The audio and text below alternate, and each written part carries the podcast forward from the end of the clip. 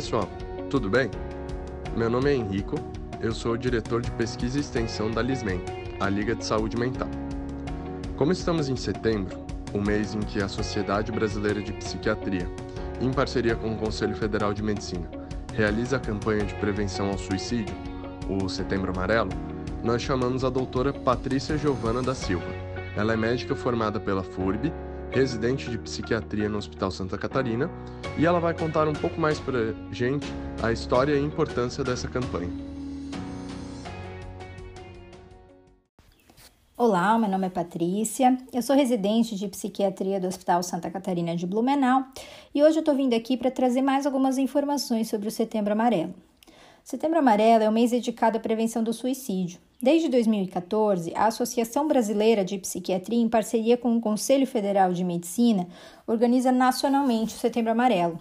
O dia 10 do mês é oficialmente o Dia Mundial de Prevenção ao Suicídio, mas a campanha acontece durante todo o ano. O assunto suicídio é envolto em tabus. Por isso, falar sobre o mesmo é uma forma de entender quem passa por situações que levem a ideias suicidas, podendo ser ajudadas a partir do momento em que as mesmas são identificadas. Acredita-se que conscientizando as pessoas a gente possa prevenir nove em cada dez situações de atos suicidas. Esse ano, nossa atenção à prevenção do suicídio é ainda mais importante, depois de muitos meses convivendo com a pandemia da Covid-19, com muitos dos fatores de risco para o suicídio ainda presentes, como a perda de emprego, o estresse financeiro e o isolamento social. Mas qual que é a origem né, do Setembro Amarelo? Setembro Amarelo começou nos Estados Unidos quando um jovem chamado Mike M, de 17 anos, cometeu suicídio em 1994. Mike era um menino muito habilidoso e ele restaurou um automóvel Mustang 68, pintando esse carro de amarelo. Por conta disso, ele ficou conhecido como Mustang Mike. Seus pais e amigos nunca perceberam que o jovem tinha problemas psicológicos e não conseguiram evitar sua morte. No dia do velório, foi feita uma cesta com vários cartões decorados com fitas amarelas. Dentro deles tinha a mensagem: Se você precisar, peça ajuda. Essa iniciativa foi o estopim para um movimento importante de prevenção ao suicídio, pois os cartões chegaram realmente às mãos de pessoas que precisavam desse apoio. Em consequência dessa triste história, foi escolhido como símbolo da luta contra o suicídio o laço amarelo. Hoje são registrados mais de 13 mil suicídios todos os anos no Brasil e mais de um milhão no mundo todo. Trata-se de uma triste realidade que registra cada vez mais casos, principalmente entre os jovens. Cerca de 96,8% dos casos de suicídio estavam relacionados a transtornos mentais. É difícil abordar com segurança os dados estatísticos porque as taxas de suicídio que chegam à OMS são pouco confiáveis com exceção dos países que levam a sério a prevenção e o acompanhamento do suicídio. De um total de 172 países membros, a OMS considera que apenas 60 enviam dados de boa qualidade, na maioria nações desenvolvidas. E é justamente nos 112 restantes que se encontram 78% dos suicídios registrados no mundo. Estima-se que 800 mil pessoas morram dessa forma anualmente, uma a cada 40 segundos cerca de 78% ocorre em países de renda média e renda baixa. A média global é de 10,7 por 100 mil habitantes ano. Todos os anos, mais pessoas morrem como resultado de suicídio do que o HIV, malária ou câncer de mama, e ainda por guerras e homicídios. A região que apresenta os índices mais altos é a Europa, com 14,1 por 100 mil habitantes. Quando a gente avalia a taxa dos países africanos, que é de 8,8 a cada 100 mil, ou das Américas, que é de 9,5, fica evidente que há distorções associadas à subnotificação. É o caso do Brasil, por exemplo, cujo índice é considerado baixo, 6,3 a cada 100 mil habitantes ano, mas que ainda precisa melhorar a qualidade dos dados. Existem dados sugerindo que 17% das pessoas no Brasil já pensaram em algum momento em tirar a própria vida. Outro aspecto interessante é em relação ao gênero. À primeira vista, os homens são os mais afetados pelo suicídio, mas na verdade não é bem assim. Embora o índice masculino global seja em torno de duas vezes maior, chegando ao triplo em países desenvolvidos, as mulheres tentam em maior quantidade, mas os métodos que os homens utilizam são mais letais, o que impacta diretamente nesses números. Estima-se hoje que mulheres tentam se matar duas vezes mais do que os homens. Portanto, é preciso cautela ao tratar desse tipo de informação. as taxas de suicídio caíram entre os anos de 2000 e 2019, com a taxa global diminuindo 36%, chegando a 47% na região europeia. Mas, na região das Américas, as taxas aumentaram 17% nesse mesmo período. Embora alguns países tenham colocado a prevenção do suicídio no topo de suas agendas, muitos permanecem não comprometidos. Atualmente, apenas 38 países são conhecidos por ter uma estratégia nacional de prevenção ao suicídio. Nos Objetivos de Desenvolvimento Sustentável da ONU, existe uma meta de redução de um terço na taxa global de suicídio até o ano de 2030. Portanto, é necessária uma aceleração significativa na redução de suicídios para a gente conseguir cumprir essa meta. A forma como um indivíduo tira a própria vida é intimamente ligada a dois aspectos: os fatores culturais e o acesso.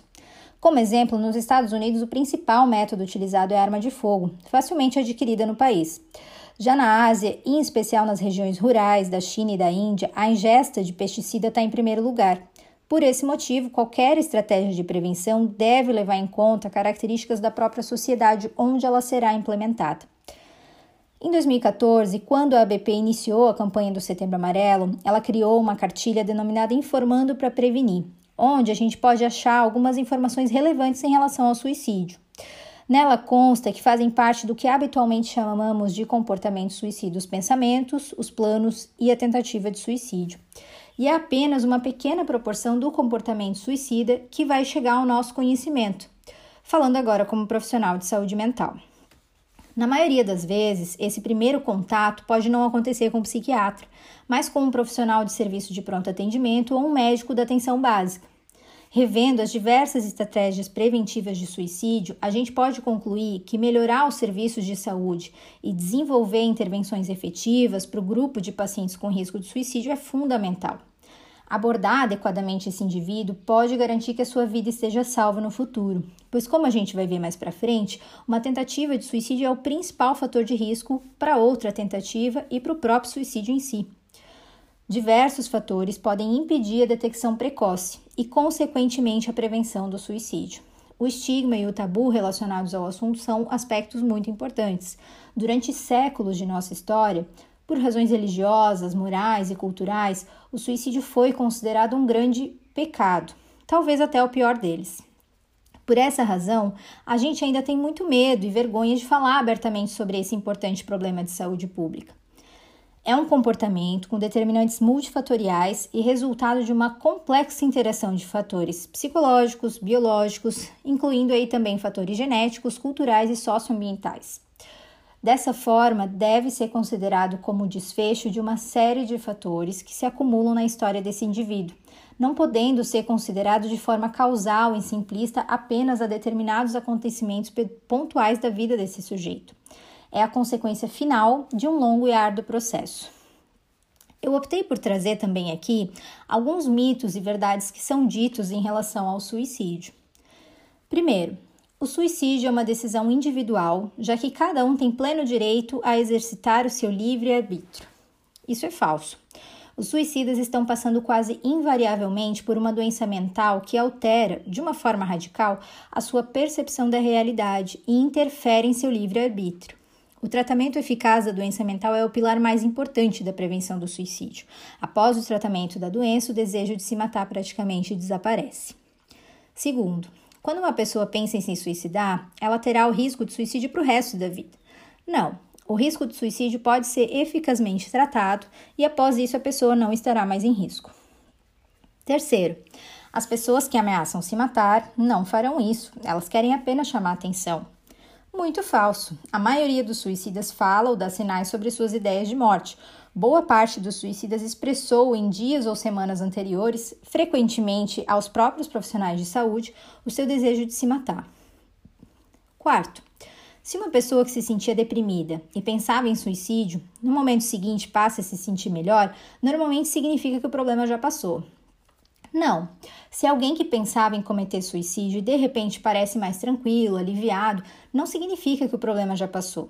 Uma pessoa que decidiu se suicidar, ela pode se sentir melhor, entre aspas, ou sentir-se aliviado simplesmente por ter tomado a decisão de se matar. Quinto, quando o indivíduo mostra sinais de melhora ou sobrevive a uma tentativa de suicídio, ele está fora de perigo. Falso. Um dos períodos mais perigosos é quando se está melhorando da crise que motivou a tentativa, ou quando a pessoa ainda está no hospital na sequência de uma tentativa. A semana que se segue à alta do hospital é um período durante o qual a pessoa está particularmente muito fragilizada, muito vulnerável. Como um preditor do comportamento futuro é o comportamento passado, a pessoa suicida muitas vezes continua em alto risco. Sexto, não devemos falar sobre suicídio, pois isso pode aumentar o risco. Não, né? Falar sobre o suicídio não aumenta o risco, muito pelo contrário, falar com alguém sobre o assunto pode aliviar a angústia e a tensão que esses pensamentos trazem. Sétimo, é proibido que a mídia aborde o tema suicídio. Falso. A mídia tem obrigação social de tratar desse importante assunto de saúde pública e abordar esse tema de forma adequada. Isso não aumenta o risco de uma pessoa se matar. Muito pelo contrário, é fundamental dar informações à população sobre esse tema, onde buscar ajuda, entre outras informações. Entrando agora um pouco no assunto sobre alguns fatores de risco, os dois principais são uma tentativa de suicídio prévio, que é o fator preditivo isolado mais importante. Pacientes que tentaram suicídio previamente têm de 5 a 6 vezes mais chances de tentar suicídio novamente. Estima-se que 50% daqueles que se suicidaram já haviam tentado previamente. E o segundo fator de risco principal é a doença mental. Sabemos que quase todos os suicidas tinham uma doença mental, muitas vezes não diagnosticada, frequentemente não tratada ou não tratada de forma adequada. Os transtornos psiquiátricos mais comuns incluem depressão, transtorno bipolar, alcoolismo e abuso ou dependência de outras drogas, transtorno de personalidade e esquizofrenia. Pacientes com múltiplas comorbidades psiquiátricas têm um risco aumentado, ou seja, quanto mais diagnósticos, maior é o risco. A gente pode destacar ainda alguns outros fatores de risco. O sentimento de desesperança, desamparo e desespero são fortemente associados ao suicídio. É preciso estar atento, pois a desesperança pode persistir mesmo após a remissão de outros sintomas depressivos. A impulsividade, principalmente entre jovens e adolescentes, figura como importante fator de risco. A combinação de impulsividade, desesperança e abuso de substância pode ser particularmente letal. Em relação à idade, o suicídio em jovens aumentou em todo o mundo nas últimas décadas, e isso não exclui o Brasil, representando a terceira principal causa de morte nessa faixa etária no nosso país. Os comportamentos suicidas entre jovens e adolescentes envolvem motivações complexas, incluindo humor depressivo, abuso de substâncias, problemas emocionais, familiares e sociais, história familiar de transtorno psiquiátrico, rejeição familiar, negligência, além de abuso físico e sexual na infância. Suicídio também é elevado entre os idosos, devido a fatores como perda de parentes, sobretudo do cônjuge, solidão, existência de enfermidades degenerativas e dolorosas, uma sensação de estar dando muito trabalho à família e de ser um peso na vida dos outros. Já quando a gente fala sobre gênero, os papéis masculinos tendem a estar associados a maiores níveis de força, independência e comportamentos de risco.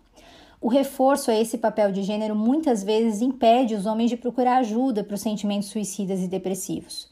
Nos homens, a solidão e o isolamento social são os principais fatores associados.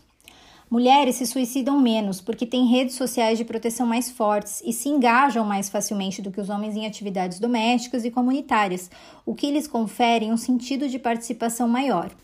Atualmente, Há também evidências de que os conflitos em torno da identidade sexual causem o um maior risco de comportamento suicida, fazendo-se necessária sensibilidade também para essas questões na criação de qualquer programa de prevenção ao suicídio. Doenças clínicas não psiquiátricas foram associadas ao suicídio de maneira independente de outros dois fatores de risco bem estabelecidos, como a depressão e o abuso de substâncias. As taxas de suicídio são maiores em pacientes com câncer, HIV, doenças neurológicas, doenças cardiovasculares, como o infarto agudo do miocárdio e o AVC, doenças pulmonares e doenças reumatológicas, como o lúpus, por exemplo. Os sintomas não responsivos ao tratamento e os primeiros meses após o diagnóstico também constituem situações de risco. Pacientes com doenças clínicas crônicas apresentam comorbidades com transtornos psiquiátricos com taxas variando de 52% até 88%. Portanto, é necessário rastrear sintomas depressivos e comportamento suicida também nesses indivíduos, especialmente diante de problemas de adesão ao tratamento. Maus tratos, abuso físico e sexual, pais divorciados, transtorno psiquiátrico familiar, entre outros fatores, podem aumentar o risco de suicídio. Na assistência ao adolescente, os médicos, os professores e os pais devem estar atentos para abuso ou dependência de substâncias associadas à depressão, ao desempenho escolar pobre, aos conflitos familiares, à incerteza quanto à orientação sexual, à ideação suicida, ao sentimento de desesperança e à falta de apoio social. Um fator de risco adicional de adolescentes é o suicídio de figuras proeminentes ou de indivíduo que o adolescente conheça pessoalmente. Existe também o fenômeno dos suicidas em grupo ou comunidades semelhantes que emitem esse estilo de vida. O risco de suicídio aumenta entre aqueles com história familiar de suicídio ou de tentativa de suicídio. Alguns estudos de genética epidemiológica mostram que há componentes genéticos, assim como ambientais envolvidos. Desempregados com problemas financeiros ou trabalhadores não qualificados têm maior risco de suicídio. A taxa referente a mortes desse tipo aumenta em períodos de recessão econômica, principalmente nos três primeiros meses da mudança de situação financeira ou de desemprego. Viver sozinho parece aumentar o risco de suicídio, com taxas mais elevadas entre indivíduos divorciados ou que nunca se casaram. A gente ainda não tem os números referentes a esse período de pandemia. Contudo, diante desses fatores de risco, é provável que surjam dados significativos relacionados aí.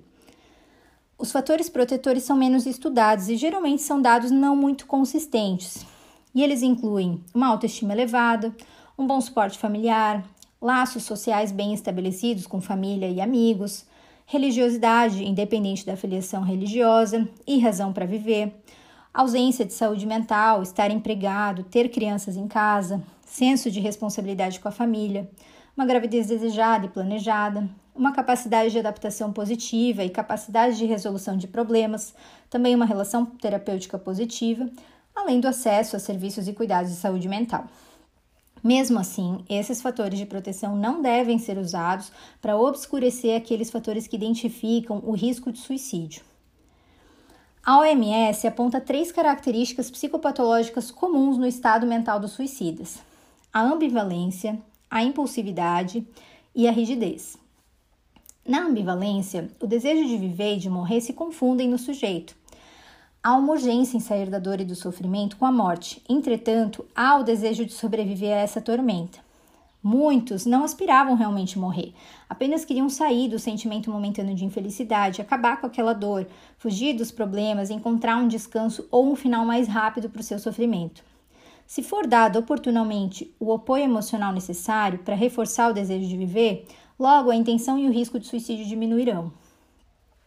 Em relação à impulsividade, a gente observa que o suicídio, por mais planejado que seja, parte de um ato que é usualmente motivado por eventos negativos.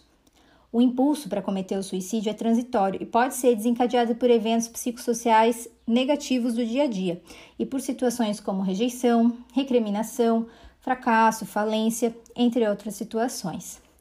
Acolher a pessoa durante a crise com ajuda empática adequada pode interromper o impulso suicida do paciente. E o que, que significa essa rigidez?